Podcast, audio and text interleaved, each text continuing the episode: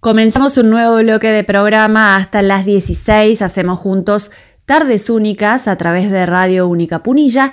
Y en este bloque queremos compartir una entrevista que hicimos con una mamá de Villa María. Ella se llama Marisa Carrillo y conversamos con ella porque es eh, referente para Córdoba de la red de padres Vacuname.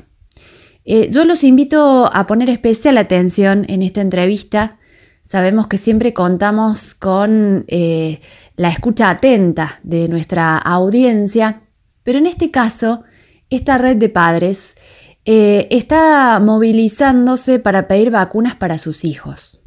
Y, y la nota es una oportunidad de conocer un poco más qué significa vacunar a un niño, a un joven, a un adolescente con discapacidad, de los que hoy no están comprendidos en los grupos que pueden vacunarse, pero que tienen un alto riesgo. Además del COVID, además de la prevención propiamente dicha, hay un componente eh, de necesidad enorme y es el que permite la vuelta a la actividad y a la vida normal de estas personas. Los invito a escuchar lo que nos decía Marisa. Hola, buenas tardes. Mira, eh, yo soy de Villa María en realidad, lo que pasa que mm, soy referente en Córdoba, pero el grupo es totalmente federal. Hay papás de toda la Argentina. ayer se incorporó una mamá eh, de Tierra del Fuego, eh, porque bueno, estamos convocando a los papás, más que convocando, estamos exigiendo la vacuna Pfizer para nuestros chicos, en el rango de 12 a 17 años pero para que, o sea, necesitamos fuerza, necesitamos más apoyo, por eso que hemos eh, hecho este, este, no es ni asociación ni fundación, eh, somos papás autoconvocados en, y que estamos exigiendo la vacuna Pfizer para nuestros chicos y que mm, eh, la idea es difundir y que los papás se enteren y sepan de que estamos trabajando y luchando, ya sea con la difusión y en forma legal también, porque en el grupo de papás también hay muchos abogados eh, que nos están ayudando y nos están guiando. Eh, así que abogados que son papás de niños con discapacidad o que tienen algún problema. No estamos hablando solamente de discapacidad, sino hay muchos niños que tienen diabetes o que han sido trasplantados o que, no sé, eh, tienen eh, fibrosis quística. Eh, hay muchas patologías en las que el Estado los, los encuadra como discapacidad o como pacientes de riesgo. Eh, Son pacientes de riesgo de COVID, pero que no tienen acceso a la vacuna porque en nuestro país no hay vacuna para los niños y adolescentes, entonces se quedan con que son de riesgo, pero no tienen respuesta o remedio, digamos. Tal cual, tal cual, sí. Si bien el, el 22 de diciembre de 2020 la ADMAT autorizó la Pfizer de 18 para arriba y en abril ya de 12 para arriba. Pero eh, por cláusulas y algunas palabritas que eh, están en la ley de vacuna, eh, no permiten entrar la, la, la vacuna Pfizer, al margen de haber excluido a los niños en el plan de, en la ley de vacunas, ¿no? Eh, que es otro dolor y molestia para nosotros, porque serían, tendrían que haber sido los primeros junto con los adultos mayores. Claro, inicialmente se habló de que los chicos no se contagiaban de COVID eh, o que no generaba tanto problema en ellos, pero este es un grupo particular de chicos y adolescentes que tienen un riesgo extremo equiparable al de cualquier adulto con comorbilidad o de adulto mayor.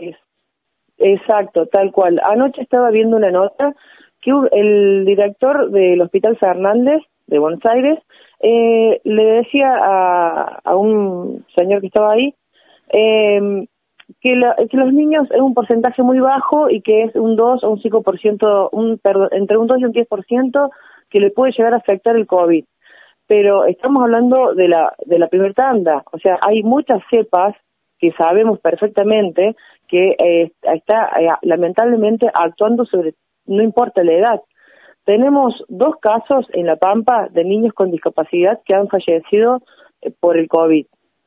Y hay un en Misiones que está internado por el COVID. Entonces, y y han tenido pocas, o sea, a lo que yo voy, quiero, no, no tengo mucha información y quiero dártela en forma ordenada. Los chicos con discapacidad necesitan sus terapias sí o sí, ¿Por qué? En el caso de mi hijo tiene eh, cuadriplegia espástica con convulsiones. Eh, la espasticidad quiere decir cuando el cuerpito se le pone rígido, se le pone duro eh, y no puede manejar su cuerpo. Si él tiene rehabilitaciones, él aprende, puede por medio de muchas repeticiones, a lo mejor puede llevarse un grisín o una, un pedacito de carne a la boca, con mucho trabajo el hecho de que yo le quite eh, rehabilitación y le quite horas de rehabilitación, eso provoca que mi hijo tenga sus manos mucho más rígidas y sus pies y sus piernas mucho más rígidas. Entonces es una complejidad importante. Yo te estoy hablando de mi caso porque yo lo vivo. Yo sé que hay otras mamás que a lo mejor tienen mucha más complejidad con sus hijos y la están sufriendo y la están padeciendo por la falta de rehabilitación.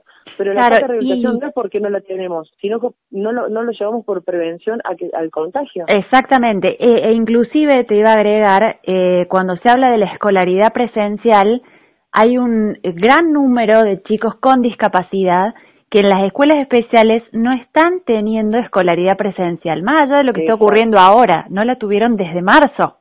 Y trabajar frente a una compu no es lo mismo que eh, o trabajar a través de su mamá o de su papá o de su abuelo porque no, no tienen posibilidad de lenguaje verbal, no es lo mismo que estar con sus pares. Es decir, son un montón de cosas para las que la vacuna representa eh, una salida de nuevo a, la vida normal, ¿no?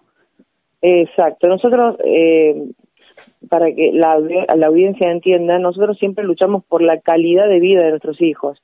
Y nosotros notamos que por cuidarlos del, del COVID, eh, no le estamos dando calidad de vida.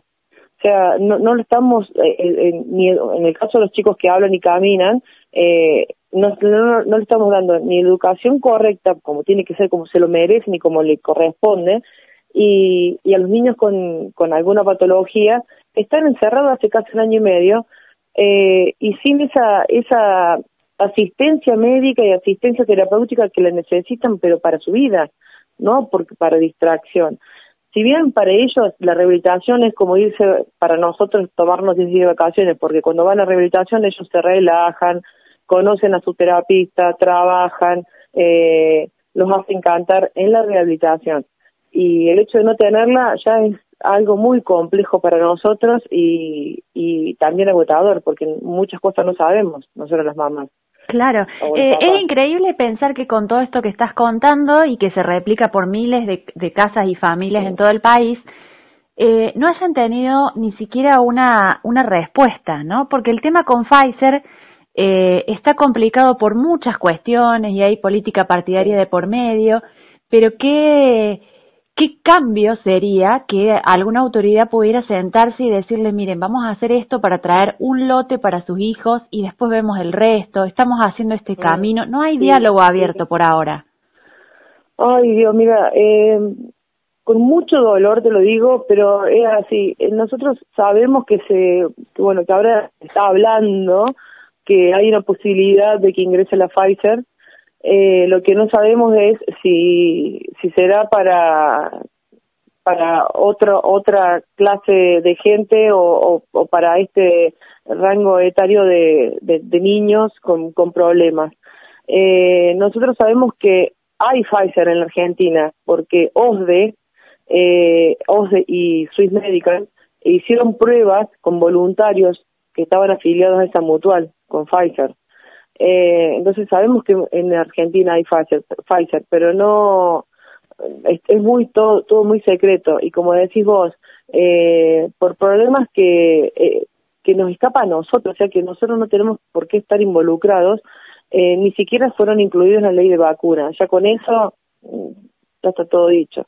Pero bueno, la cuestión es que estamos todos los papás, todos los papás estamos, somos no sé si te lo dije, pero entre 800 y 950 familias que estamos en el grupo y eh, yo estoy eh, representando a las de Córdoba, por eso el censo me interesa muchísimo, muchísimo que la gente de San Francisco, que la zona, la, eh, la zona Mortero, que todo, toda la zona se contacte conmigo para ingresarlos al, al censo. Yo tengo un link donde les envío el censo, eh, perdón, el, el, le envío el link donde pueden censar eh, hay familias que tienen hasta tres hijos con discapacidad, eh, claro, ustedes están haciendo un relevamiento de toda esa gente para también eh, reunir volumen y están juntando firmas y están abriendo Facebook, eh, redes. ¿Cómo los encontramos para sumarnos a eso? Mira, te cuento. Lo del censo es para cuando llegue la vacuna y después está, hay, hay un chance que se solicita una, una firma para colaborar para empujar más el tema de la vacuna en Argentina. Eh, en la red, las redes, eh, tanto en, en, Facebook, en Instagram o en Twitter, es vacunar-me, vacuname, sistema de riesgo. El logo es color naranja, bueno, el logo es, eh, el fondo es color naranja, no tenemos logo porque no somos nada, no somos ni fundación ni nada, pero somos unos papás que estamos haciendo lío para que la vacuna llegue sí o sí a nuestros hijos. Bien. Eh, y las personas que se quieran contactar conmigo para ingresarlos al WhatsApp, así los mantenemos al tanto y le damos la información. Igualmente, llegado el caso que llegue la vacuna, se va a hacer el informe a nivel nacional. Pero nosotros en Córdoba queremos tener ya un censo, saber eh, decirle, nosotros tenemos 1.500 chicos, o sea, estar organizados y sabemos que tenemos que manejarnos en forma organizada con nuestros chicos. No podemos así ir como hacen muchos que hacen la cola y esperan. Exacto. Nosotros no tenemos la prioridad siempre.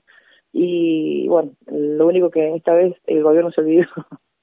Marisa, ha eh, sido muy claro lo que nos explicaste. Nosotros quedamos a disposición para lo que tengan que informar y, y te agradecemos mucho. Eh, la verdad es que es admirable lo que están haciendo. Todo lo que podamos colaborar cuentan con nosotros. Muchísimas gracias, muchísimas gracias y un fuerte abrazo virtual para vos y toda la audiencia. Muchas gracias por la difusión.